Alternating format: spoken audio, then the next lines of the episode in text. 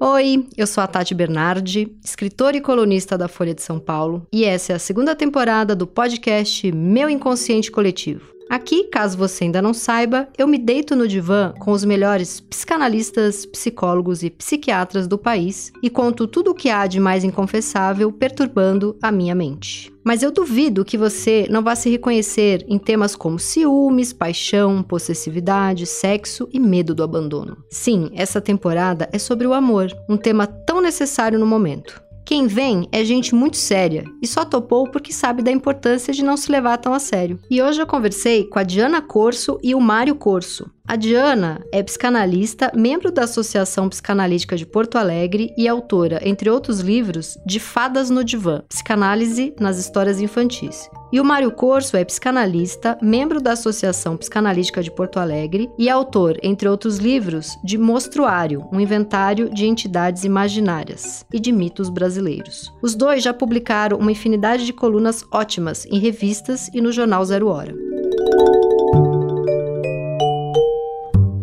Diane Mário, é, na semana passada eu estava no meu banheiro fazendo xixi e o meu marido entrou. Ele não sabia exatamente o que eu estava fazendo ali, era xixi, mas podia ser um cocô. Ele achou aquilo muito divertido, né? Porque eu não tranquei a porta. Ele sempre entra no banheiro sem bater, ele acha divertidíssimo me pegar na privada. E aí ele fez uma foto, eu sentada na privada. Eu não achei engraçado, ele ficou rindo, fez a foto, beleza. Eu falei, bom.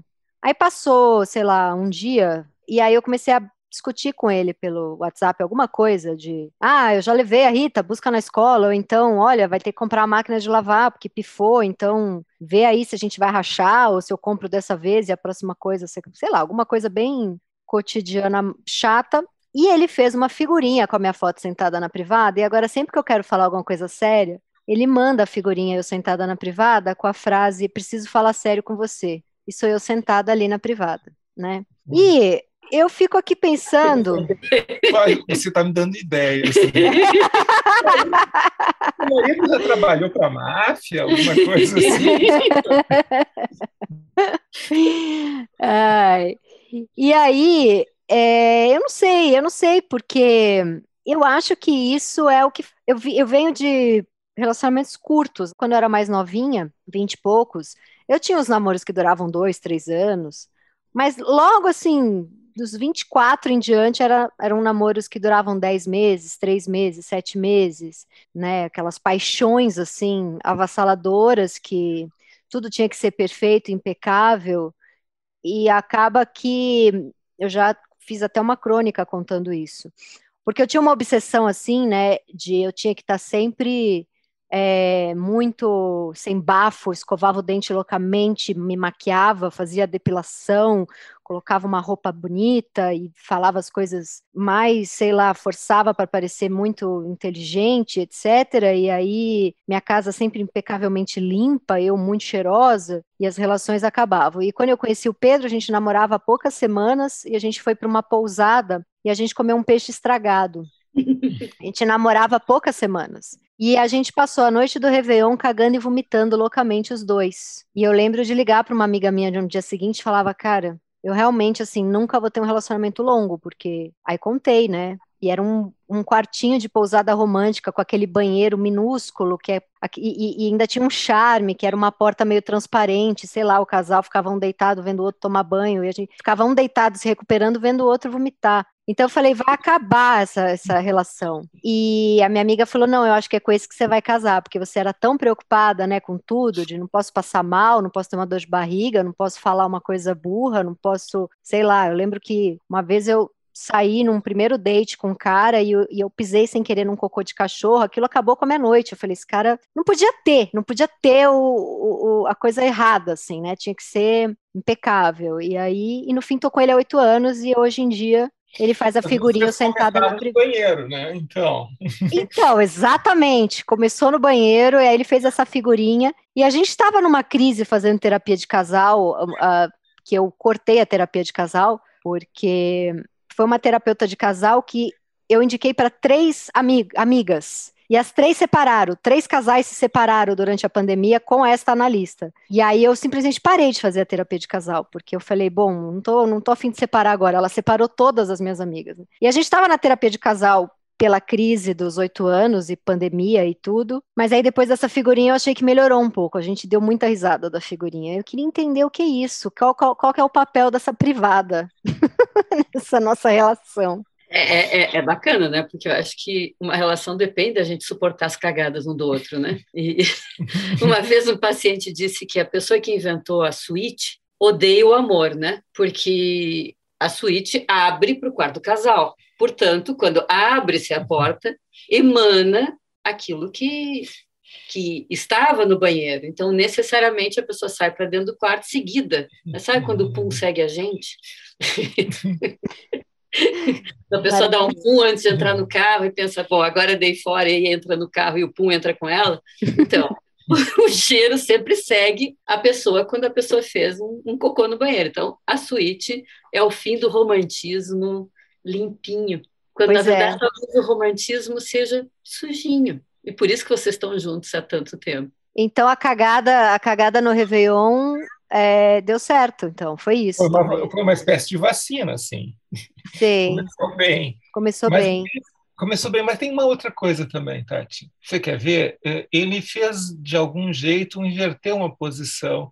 Você gosta de ver os outros numa situação, numa saia justa, né? Você, então, ele deu uma invertida ali, ele te pegou e te botou num papel um tanto quanto ridículo, né?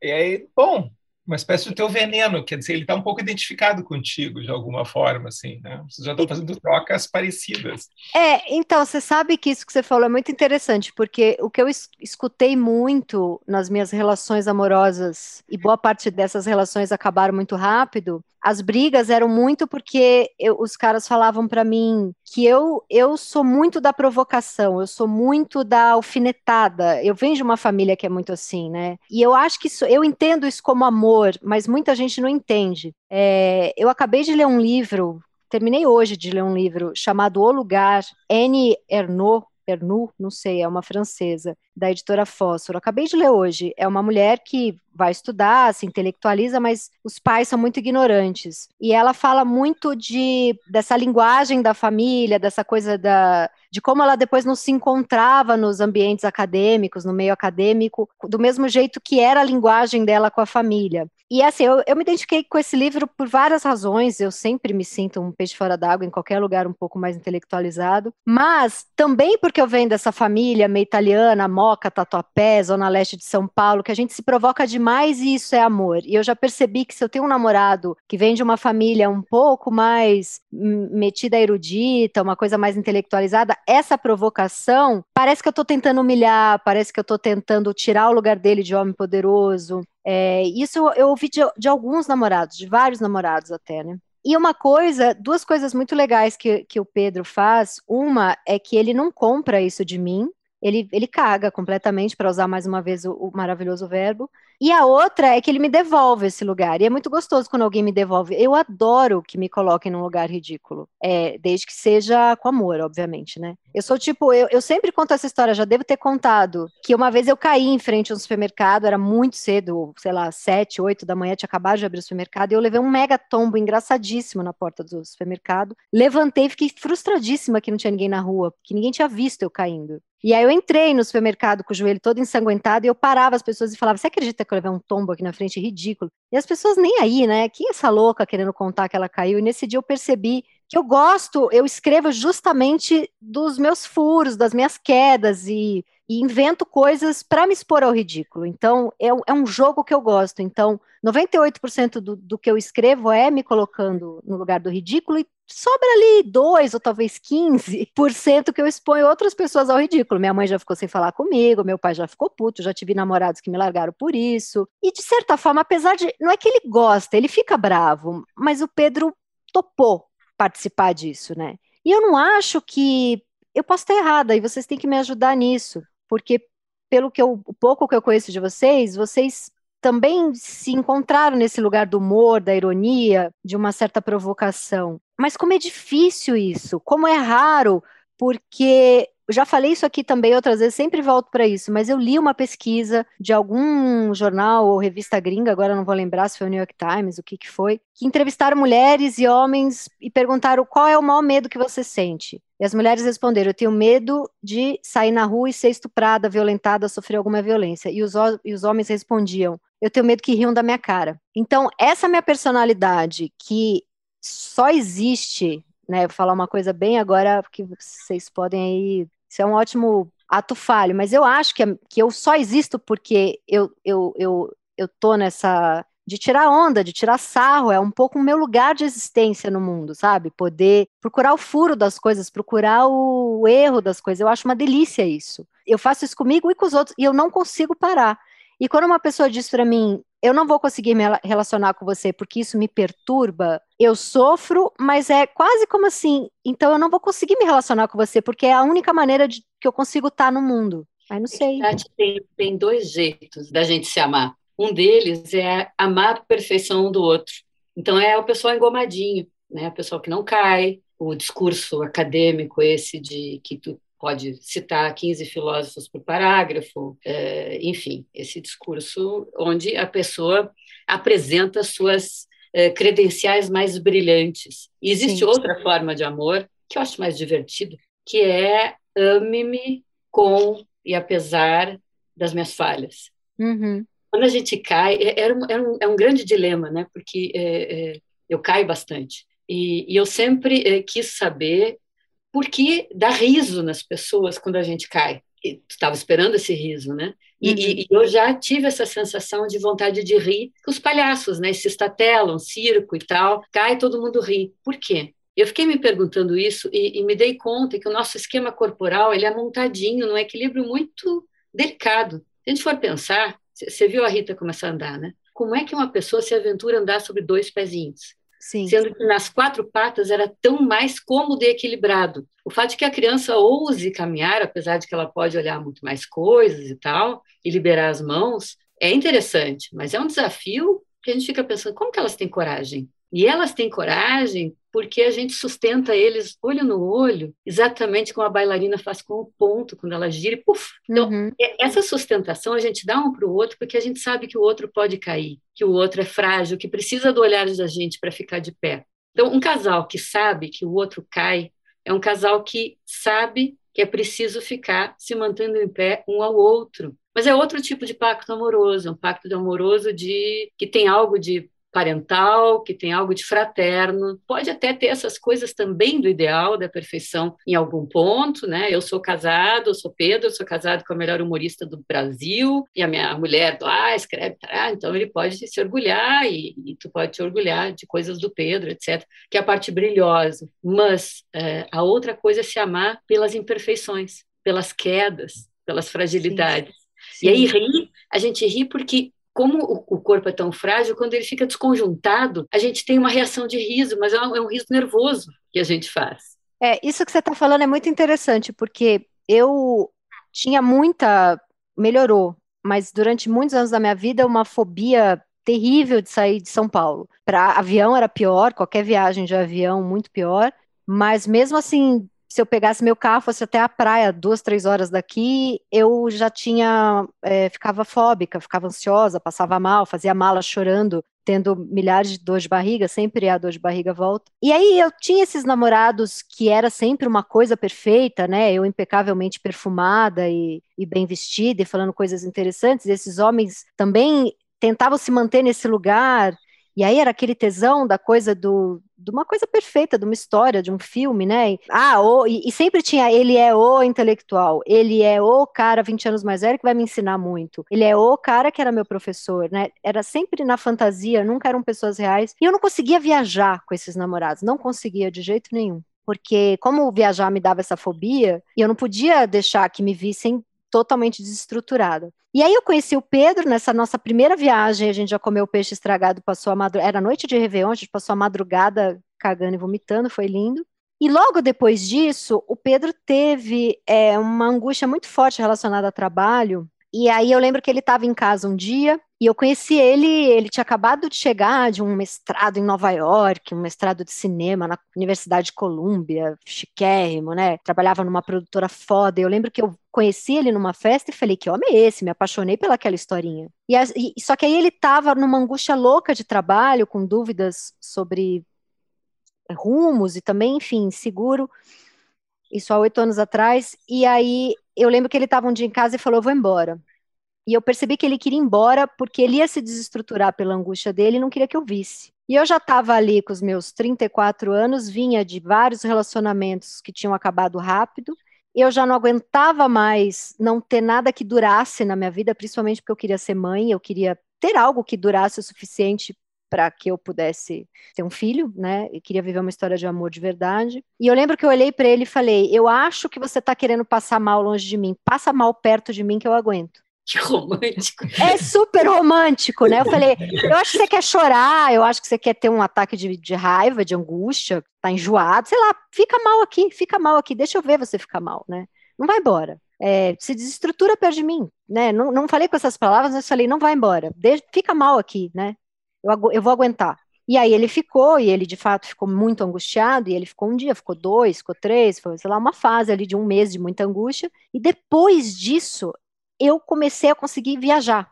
Porque ele me deixou ver, e não foi bonito ver, porque pessoa, um homem de um, um metro e oitenta e poucos, que se vendia nas festas como o gatinho que acabou de chegar de Nova York, está desestruturado por insegurança profissional, não é, não é legal de você mostrar para uma mulher que você acabou de conhecer. Mas porque ele pôde me mostrar isso, eu comecei a viajar loucamente, eu não conseguia viajar. A história da minha vida era: eu não consigo sair de São Paulo. E a gente foi para Europa, a gente foi para Nova York, e a gente ia para praia sempre, a gente viajava, eu queria viajar, eu queria viajar, eu queria viajar, porque ele tinha se mostrado, eu vi ele caindo. E aí eu pensei, se eu cair, se eu tiver um, uma crise de angústia horrível no aeroporto, eu já vi ele tendo, e eu não fui embora, e ele deixou eu ver, sabe? E eu acho muito que isso é uma história de amor também, isso foi a história de amor possível. Agora, tem uma coisa que tem uns 10% meu, que talvez seja mais do que 10%, e também tem uma porcentagem nele, que porque a gente pôde viver isso, de ver a queda um do outro, porque ele pôde fazer a foto eu sentada na privada para me sacanear quando eu venho falar de dinheiro.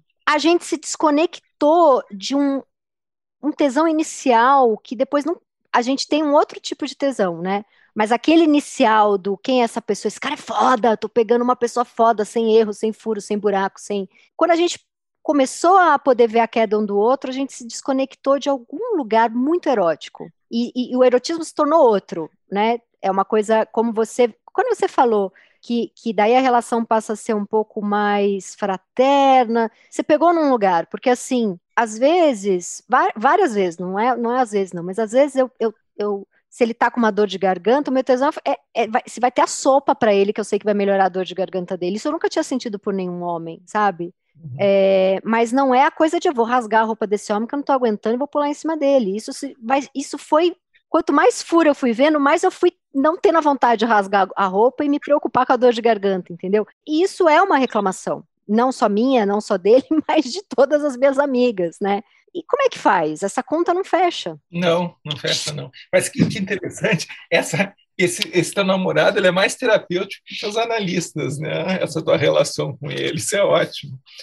Mas, Tati, essa questão da tesão, eu não sei se, é, se, é, se, essa correlação pode estar correta, sabe? Porque tem uma coisa que é inicial de qualquer relação, que é essa, esse erotismo mais forte que depois vai ficando de um jeito diferente.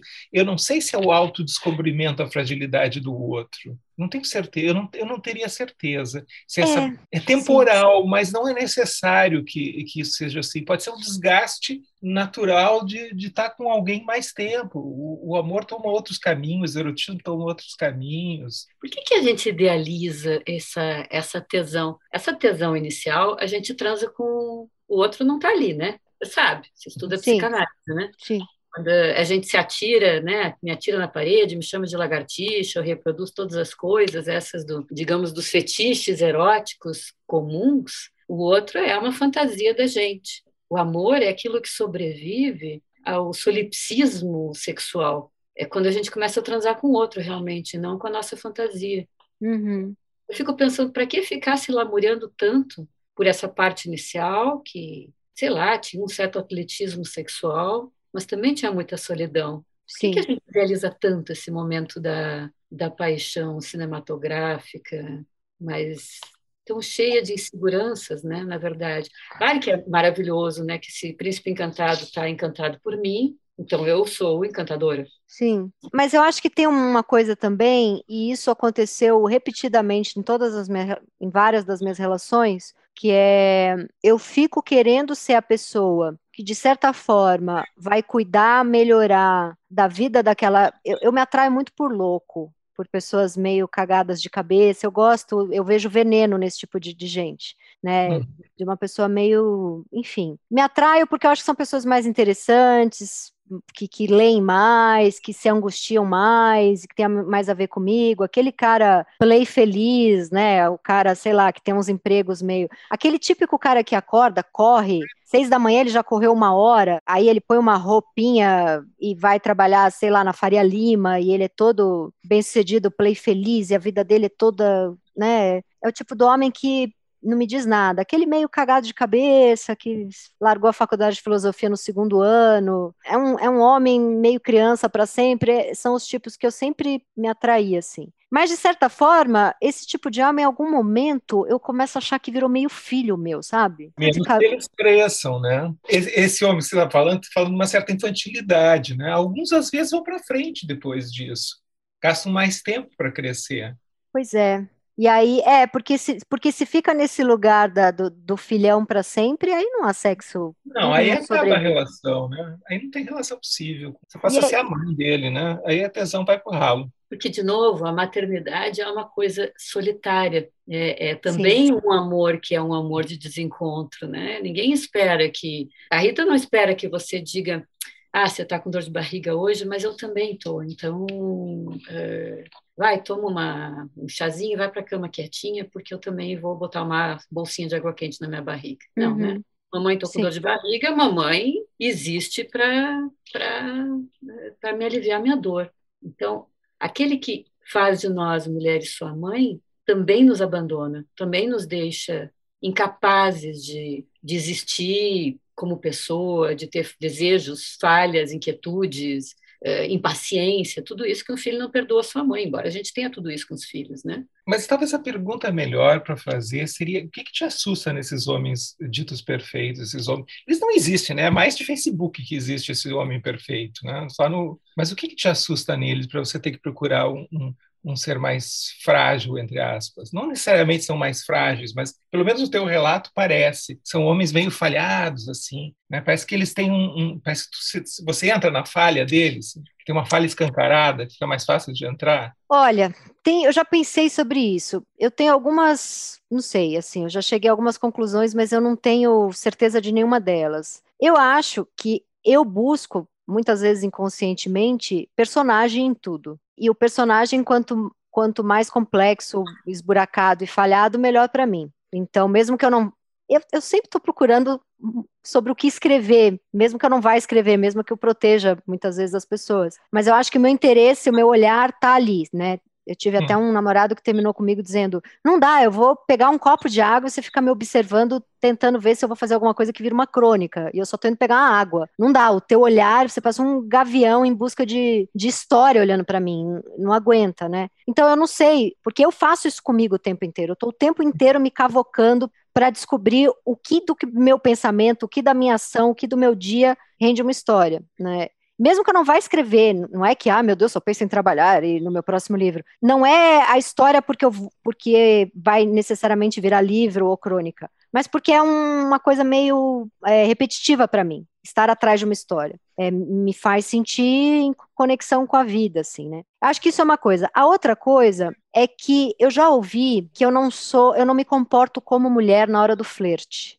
Eu não sei é, ser passiva eu sempre dei em cima de todos os caras com quem eu saí, namorei e tive um affair. Poucas vezes na minha vida é, eu tive uma relação que nasceu porque eu fui cortejada por alguém. Eu tenho até um pouco de aflição de, de um homem me procurar, dar em cima. Eu sempre dei em cima de todos os caras. É... Há sempre um passo na frente, então. E por eu ter esse comportamento, e isso não é uma percepção de algo psicanalítico, porque eu li um pouco de livro. Isso é uma constatação mesmo. Esse tipo de homem que se vende um pouco mais como o homem, que, que, tá, que é o profissional, que é o provedor, que é o. Eu sou um homem, eu, eu, vou, eu vou prover, eu vou lá, lá, lá, lá, lá, corre de mim. Que eles querem a princesa, a fada bailarina. Então, o meu estilo já atrai um, um cara um pouco mais quebrado, e talvez eu use uma palavra perigosíssima agora, um cara um pouco mais feminino, apesar de esse feminino aí não está no lugar de o que é do homem, o que é da mulher, mas eu acho que o Freud falava de um comportamento feminino como passivo, um comportamento masculino como ativo. Então, por eu ser muito ativa, eu já é, acabo fazendo uma dupla com homens mais passivos, assim, né? E isso foi uma crise para mim quando eu, quando eu tentei me conectar, porque ao mesmo tempo isso é muito doido, assim, porque ao mesmo tempo, o meu fetiche, ele não é, é, como é que eu vou dizer isso? O que eu desejo não é o que me faz feliz, o meu fetiche não é o que me faz feliz.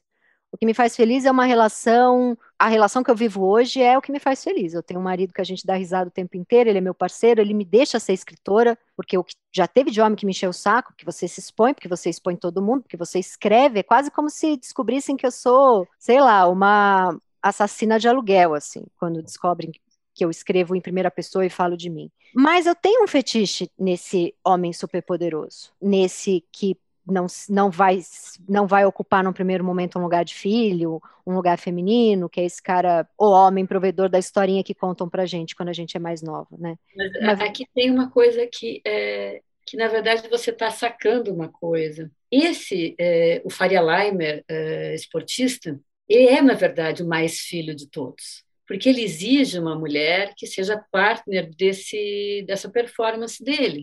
As no mulheres teatro. finalmente fizeram esse, é, isso que se chama é, a passividade feminina, talvez a gente possa falar também da, da aceitação dos bastidores que a gente teve. E nesses bastidores, a gente sabe que o Faria Limer esportista caga na cueca. Uhum. Só que nós temos esse acordo com ele de rir das suas piadas e também de esconder que ele caga na cueca. É, uhum. É, então, talvez é, esse homem do fetiche é o homem mais filho de todos. Uhum. É o homem com menos coragem de ser complexo do seu lado e que tem as bolas para suportar as suas piadas e a sua exposição pública. Ele não precisa que você mostre que, que ele é o cara com seu apagamento. Uhum. Hoje em dia, meu, meu fetiche passa muito longe desse tipo de homem. Eu tenho até uma certa aflição, não consigo nem ser amiga, né? Mas assim, lá para os meus vinte e poucos, era um pouco esse super-herói, né? Eu tô chamando de Faria Limer, mas era uma época que eu trabalhava em publicidade, então tinha aqueles, aqueles caras publicitários que com 25 anos já ganhavam bem, só porque faziam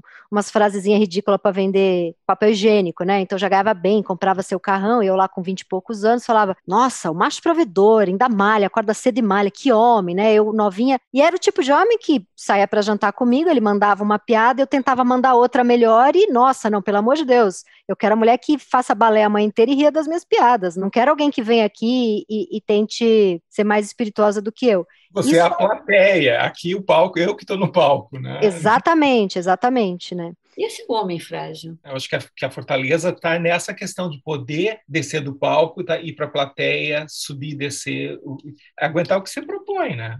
É, mas esse, esse, esse, esse meu fetiche, ele foi caminhando para ele, ele, caminhou para um tipo de homem mais interessante, mas que é uma repetição. Então, hoje, é, por exemplo, assim, depois, já mais velha, com 30 e poucos, não era o publicitário babaca, mas era assim, aquele escritor foda, o cara foda, o cara tem livro traduzido no mundo inteiro, aquele jornalista que manda real, aquele que vai brigar com o governo, aquele que está na primeira página do jornal, mas é a mesma coisa, assim, né? E, e de novo, por mais intelectualizado que fossem, livros, de novo era o cara que não aguentava. E eu escutava, eu levava fora com o cara dizendo, você me provoca, você dá risada de mim. Eu não quero uma mulher que dê risada de mim. Eu pensava, não, peraí. Quando era o Faria Limer, o publicitário, eu até entendia, mas peraí, você é um escritor premiado que escreveu um livro sobre a complexidade do ser, a subjetividade de não sei.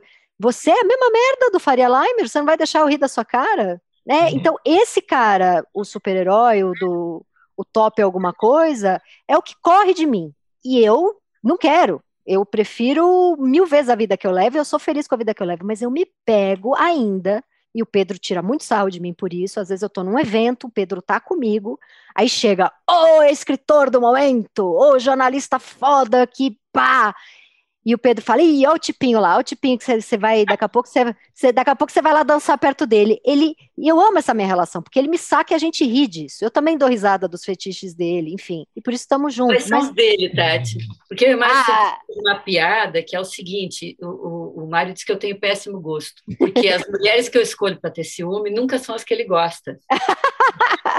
Muito bom. Olha, o Pedro, antes de da gente começar a namorar, ele teve uma super paixão avassaladora, que foi até o que atrasou o nosso começo de namoro, porque quando eu conheci ele, ele ainda estava envolvido com essa mulher, que é uma mulher super bonita, mas que, assim, não trabalha, aquelas coisas meio herdou dinheiro, uhum. sabe? Que é o tipo de pessoa que eu tenho um pouco de horror e inveja ao mesmo tempo que é aquela pessoa assim, herdou, tem um avô rico ali na parada, aí cada hora mora num país, faz uns cursos, mas não transforma em nada, sabe? Não cria nada a partir disso. É uma perdida no mundo, mas muito bonita, assim. É, e isso me irrita um pouco, porque às vezes para o homem, isso tudo que eu estou dizendo tá só na beleza. Isso, isso é um negócio que, que me incomoda muito sempre foi um, sempre foi um, um lugar de muita, de, de muita inquietação para mim. Que porra é essa? Porque eu tô pondo meu fetiche em saberes, em conquistas, em, sabe, por exemplo, uma grande paixão da minha vida foi um cara que eu conheci que ele, quando eu conheci ele, ele era garçom e depois de dois anos ele era VP de uma agência. E eu falava, meu Deus, é a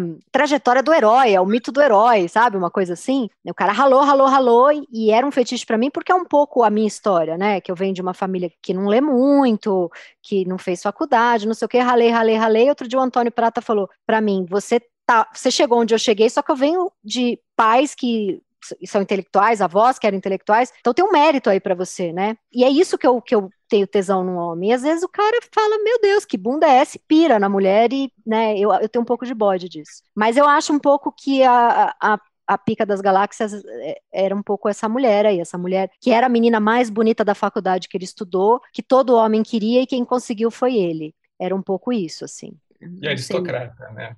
É, total, total na próxima encarnação eu quero nascer. É, sabe aqueles. É, o romance inglês tem, sempre tem aquele sujeito que herda de um tio rico, né? Tem vindo toda a história, de repente ele ganha uma grande herança. Eu quero Sim. nascer assim na próxima encarnação. Mas eu é acho que eu acho que se eu tivesse, eu nunca tive e não terei, até porque estou sustentando aí boa parte da família. Mas eu acho que se eu descobrisse aí uma herança hoje, ou ganhasse na Mega Sena, eu continuaria tendo muito a vida que eu já tenho, porque os, porque eu tenho uma inquietude, assim, de fazer. Ah, né. Mas claro, Tati, mas a vida fica mais fácil. A gente tem essa fantasia que a gente leva uma vida ralando. Mas imagina se ainda tivesse um pouco mais de dinheiro, né? É, ia ser maravilhoso. Ficava mais fácil, né? A gente ia escrever muito mais. Não, eu te Sim. falo porque a gente também escreve, né? Tem essa que é. Sei bem, tenho muitos dos livros aqui, já, já folhei vários, preciso terminar de ler. Se eu herdasse uma fazenda, eu ia escrever mais dois livros em vez de mais um, entendeu? Com certeza. A fantasia é, é essa. Talvez talvez a maior dor é de não ser o troféu,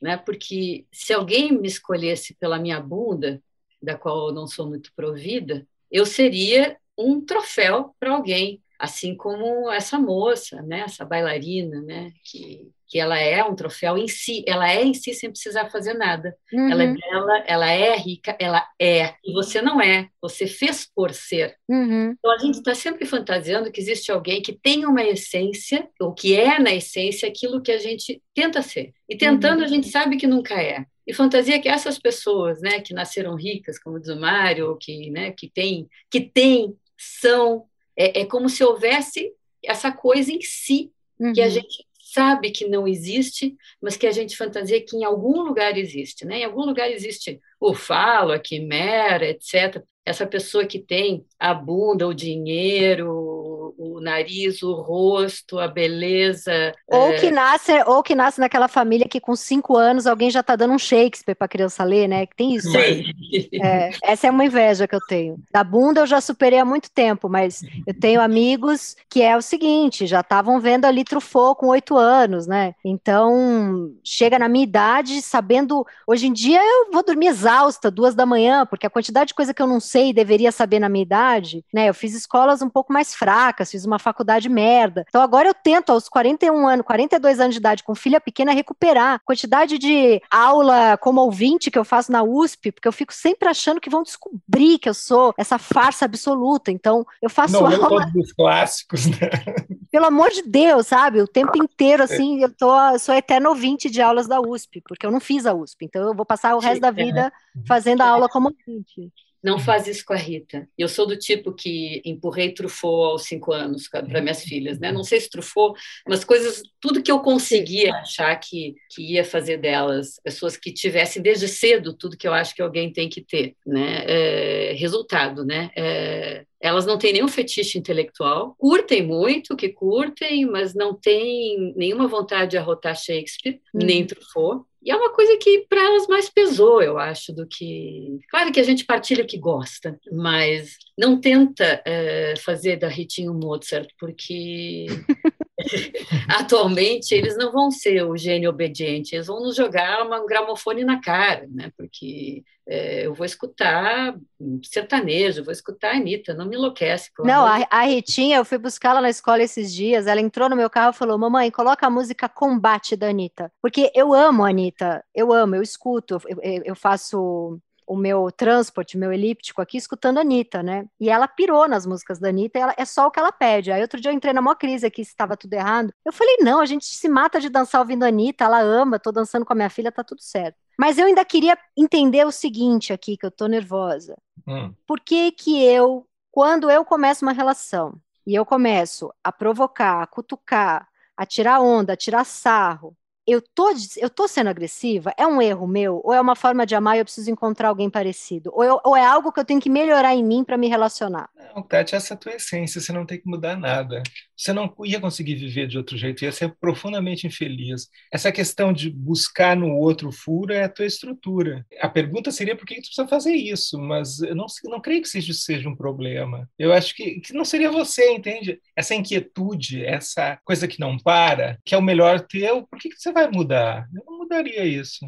Eu acho que é, se, é, fala muito de carências que a sua família lhe deixou. Tem uma que não deixou, que é, é a força que todos mostram frente uns aos outros, a, a resiliência de continuar sendo si quando o outro está se, que, te questionando. Uhum. As pessoas não são de casca de ovo, as uhum. pessoas são fortes, são intensas. Você está dizendo que eu sou isso e aquilo, eu estou dizendo que você é aquilo outro. Não uhum. só na uhum. briga, mas principalmente na brincadeira, que é uma um forma suprema de inteligência. Então você está buscando naquelas né, pessoas que a gente, que você ama, a gente, eu digo porque eu também amo isso, pessoas que têm o mesmo tipo de força, que foi o maior tesouro que a sua família lhe deu. Eu não, não vejo porque tem nada errado. Nossa Senhora, acho que isso que você falou agora é uma das coisas mais lindas e importantes que eu já ouvi. Eu tô até com vontade de chorar. Nossa, Diana, pelo amor de Deus. É exatamente isso, porque eu, eu, eu cresci com tio, mãe, pai, avó, avô, o tempo inteiro tirando sarro, e era muito a nossa forma de amar, e, e a gente é meio sobrevivente disso, dessa coisa meio português, italiano, grosseiro, mas que ama, que tá ali, que tá presente, que não é uma coisa, oh, que belíssimo livro, não sei o quê, é tipo, cortou o cabelo porque tava achando a cara inchada, e todo mundo ri, ha, ha, ha.